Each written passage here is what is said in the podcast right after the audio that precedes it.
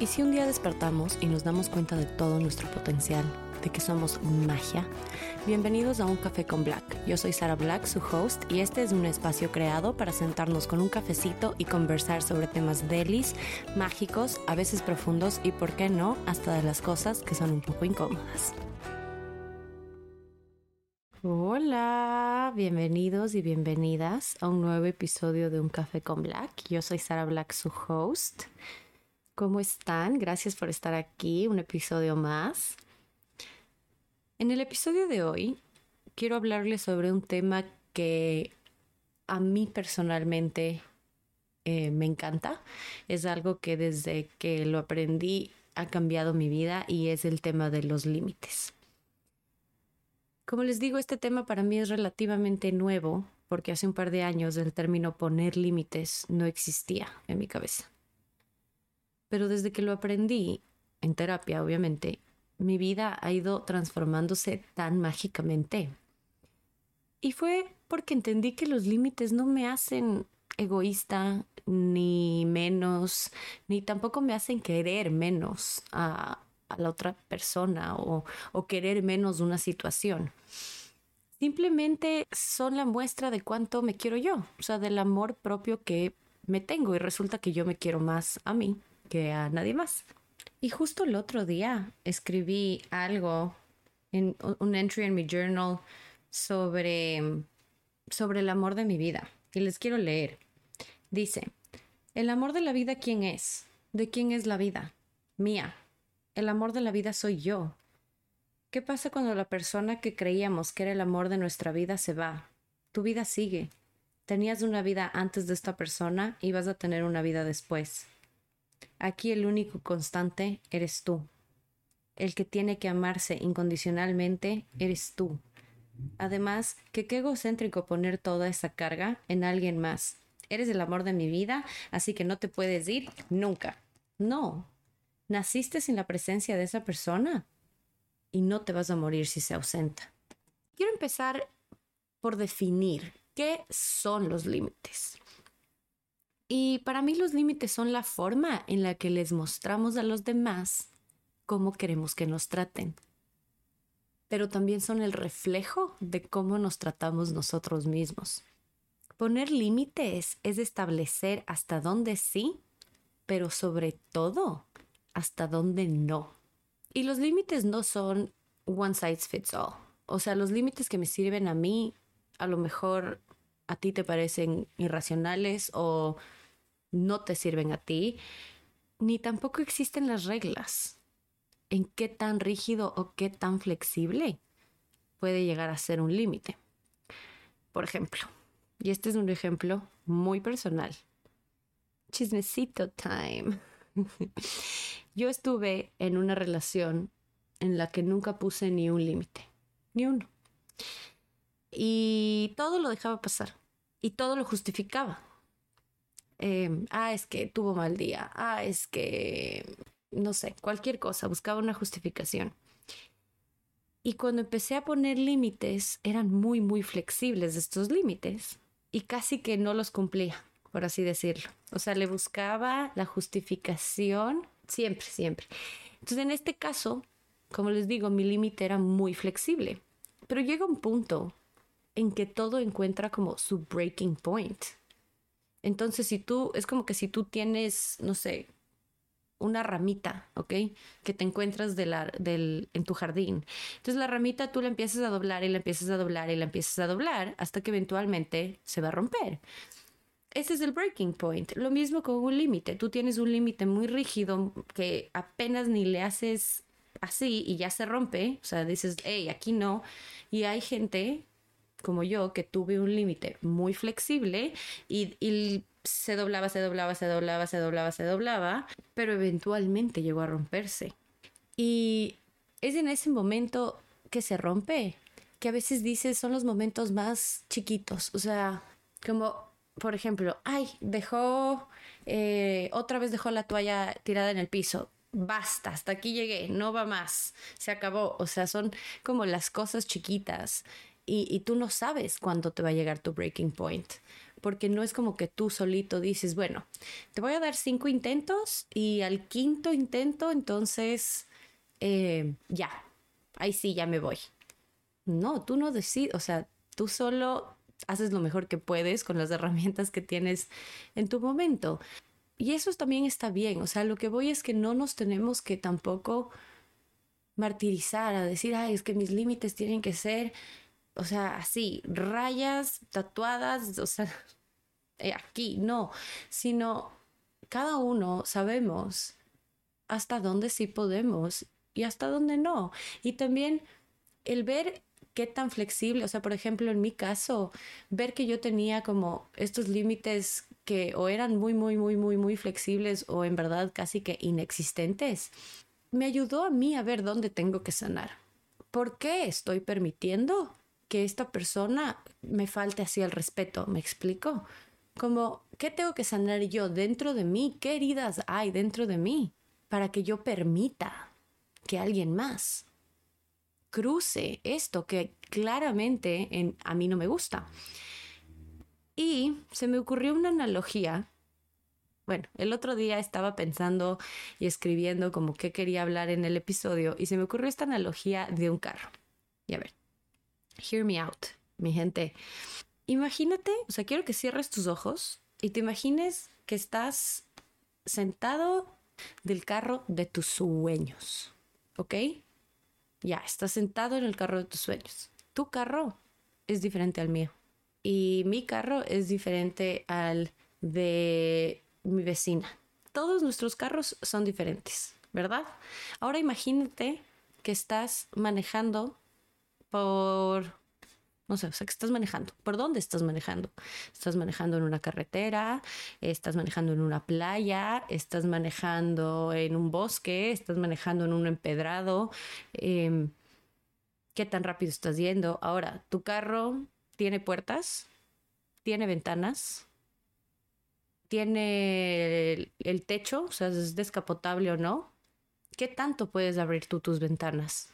Entonces, se me ocurrió que, que, o sea, como que qué fácil verlo de esa manera, pero para poderlo visualizar, porque yo soy muy visual, entonces cuando lo veo como que yo estoy manejando mi carro, pero si el carro no tiene ni una puerta, ni una ventana, no tiene cinturón de seguridad, en cualquier momento me voy a caer y me voy a sacar la madre. Pero si voy en mi carro, oye, chévere mi carro, es descapotable. A veces le bajo el techo y voy con el viento así a todo y me dejo llevar. O hay días que está lloviendo y sabes qué, hoy no. Cada situación es diferente y cada situación requiere que nuestros límites se ajusten. ¿Me explico? Y bueno, no sé, o sea, esto del carro y de verlo así me ayudó a mí un montón porque digo, claro, o sea, yo todos los días que me subo al carro, si está rico el clima, bajo la ventana pero si el clima no está tan rico y está nevando como hoy que me estoy congelando, eh, no bajo la ventana, pero ni loca. Entonces está bien como ir reajustando tus límites a diferentes relaciones y a diferentes situaciones, porque obviamente creo que tenemos nuestros límites como base, que son los de nosotros hacia nosotros, pero luego con cada persona y con cada relación los límites son diferentes. Y la idea es también, obviamente, ir viendo dónde nos hace falta poner límites. A lo mejor está lloviendo y tú estás con las cuatro ventanas abajo y te estás empapando y estás muerta de frío, muerto de frío. A lo mejor ahí me hace falta poner un límite y me hace falta subir una ventana o cerrar una puerta. O hace mucho calor, está delicioso. Quiero bajar las cuatro ventanas. Ok, tú decides en qué momento y en qué situación pones tus límites, subes tus ventanas, cierras tus puertas. También el darse cuenta dónde hace falta poner un límite, porque a veces no es tan obvio. O sea, a veces vas manejando con las cuatro ventanas abajo y está chispeando. No está aguacereando. Entonces no es tan obvio. Dices, ah, pues no, no tengo que subir tanto la ventana. ¿Me explico? ¿Cómo nos damos cuenta dónde hace falta poner un límite? Donde hay rencor, donde hay frustración, donde hay enojo, pero sobre todo donde hay incomodidad. Pero claro, me dirás, ay sí, Sara, muy linda la analogía del carro y todo y de la playa, que me dio full envidia si alguien está en la playa. y sí, suena muy fácil, pero a la hora de la hora yo sé que es difícil. Y nosotros siendo, bueno, espero la mayoría de los que me escuchan, siendo latinos, siendo hispanos, venimos de culturas que son o sea, sin límites. Los, o sea, el término límites no existe en nuestras casas, en nuestras familias. Entonces, es mucho más duro para nosotros, obviamente, poner un límite ahora como adultos en nuestras parejas, en, en nuestros trabajos, cuando no crecimos teniendo un ejemplo de límites. Y este para mí ha sido uno de los más difíciles de poner. Eh, bueno, con mi familia seguramente faltan muchísimos límites por explorar, pero uno de los que más me costó poner fue el de que mi familia tenga una opinión sobre mi cuerpo. En mi casa, mi cuerpo siempre fue de opinión pública, que si estaba muy gordita, que si no me crecían las chichis a la hora que a todas las niñas les crecían, que si comía de más, que si comía de menos, bueno, en general. Y poner un límite de decirles, oigan, no más. Les pido ya no más, no me gusta. No me gusta que hablen de mi cuerpo. Porfa, si tienen un comentario, quédenselo. Porque por más que justifiquen, o tú, les, tú justifiques que, ay, es que me dicen porque me quieren. Quiéreme de otra forma. Hay mil otras formas de querer. No me quieras traspasando, o sea, traspasando e irrespetando mi límite. Pero claro, como les dije en el primer episodio, obviamente mi familia no sabía que a mí me molestaba tanto estos comentarios porque yo nunca se los hice saber. Hasta que un día reventé, o sea, exploté y hubo llanto y todo. Y les dije no más. Pero porque yo no supe comunicarlo de una manera en la que dices, oye, gracias porque sé que me dices como desde tu amor por mí, pero porfa, no más. No me interesa. Y es difícil porque uno piensa que, ay, es que I don't want to break their heart. No quiero como que se sientan mal. Pues si, si les incomoda o si no les gusta, eso ya se sale de tu control. Tú hiciste y dijiste lo mejor para protegerte a ti. Pero sí, este no es un trabajo fácil. Y si tú ya sabes o escuchando esto, se te vino una situación a la mente, ahí falta un límite. Y si estás escuchando esto y se te vinieron esas situaciones a la mente, no es casualidad.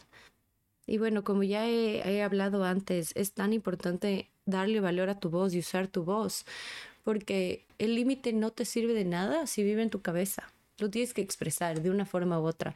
Y lo mejor mi recomendación es háganlo con calma, dialogando, comuníquense con los demás, no lo hagan desde el enojo o el rencor, porque eso nunca lleva a ningún lado. Hay un dicho que dice, si hay falta de límites, hay falta de respeto. Y se me hizo tan heavy, o sea, tan fuerte, me llegó un poquito. Pero es tan cierto, porque en cualquier situación donde no hay límites o donde hay falta de límites, primerito, te estás faltando al respeto tú. Y segundo, estás abriendo la puerta para que te falten al respeto los demás. Y aquí es donde les dije al principio, los límites son un reflejo de cómo te tratas tú. ¿Y cuáles son algunas de las situaciones donde hay falta de límites? Por ejemplo, cuando sales porque quieres quedar bien, no porque tienes ganas, eh, el FOMO, o sea, cuando sales por el fear of missing out en vez de porque realmente quieres, eso es una falta de límite contigo mismo. Cuando, no sé, te frustras porque estás cocinando y no te gusta que te interrumpan mientras cocinas. Ese es a lo mejor un límite que tú dices, oye, sabes que mi tiempo de cocina es para mí, te pido que porfa no me interrumpas. Eh, y estoy dando ejemplos como súper básicos. Cualquier momento donde empiezas a sentir resentimiento de la otra persona, ahí falta un límite en cualquier situación. Y esta es, este es una práctica que se va haciendo más fácil entre más la practiques. O sea, ya en tus relaciones nuevas, como tus límites ya están establecidos, entonces ya solo va a ser como un hecho. O sea, la otra persona ni siquiera va a tener la oportunidad de romper ese límite o de cruzar ese límite. Pero sí, les voy a dejar cinco tips que a mí me han ayudado con todo esto de los límites, o sea, a ponerlos, a, mantenerlos y, y todo.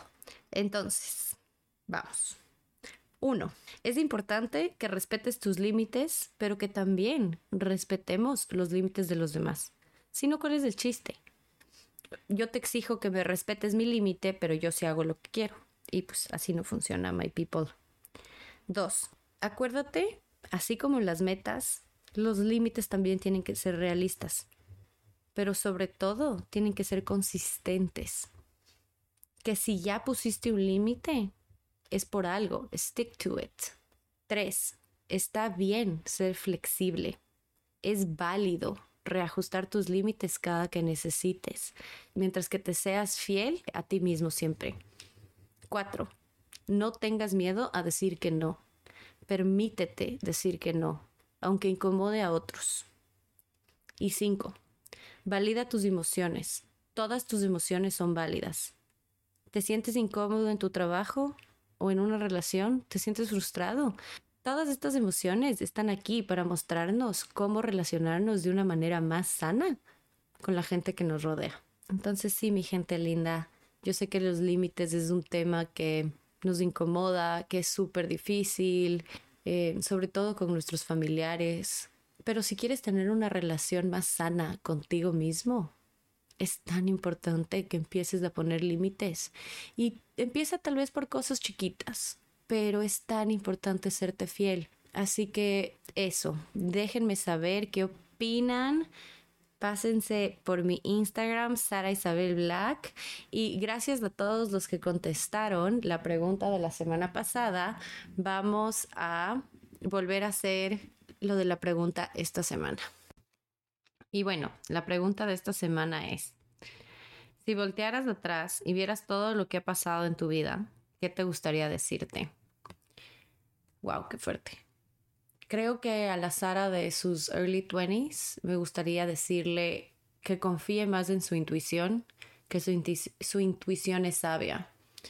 Y que los amigos no lo son todo, que la familia también importa, que le dé un poquito más de espacio a mi familia. Siento que cuando estaba más joven, en mis 22, 23, 24, así, eh, le entregaba todo mi tiempo a amigos, fiestas, etcétera, y muy poco a mi familia. Los que quieran contestar la pregunta, ya saben, pásense por mi Instagram, Sara Isabel Black, y cuéntenme. Em, gracias por estar aquí, un episodio más y nos vemos la próxima. Bye.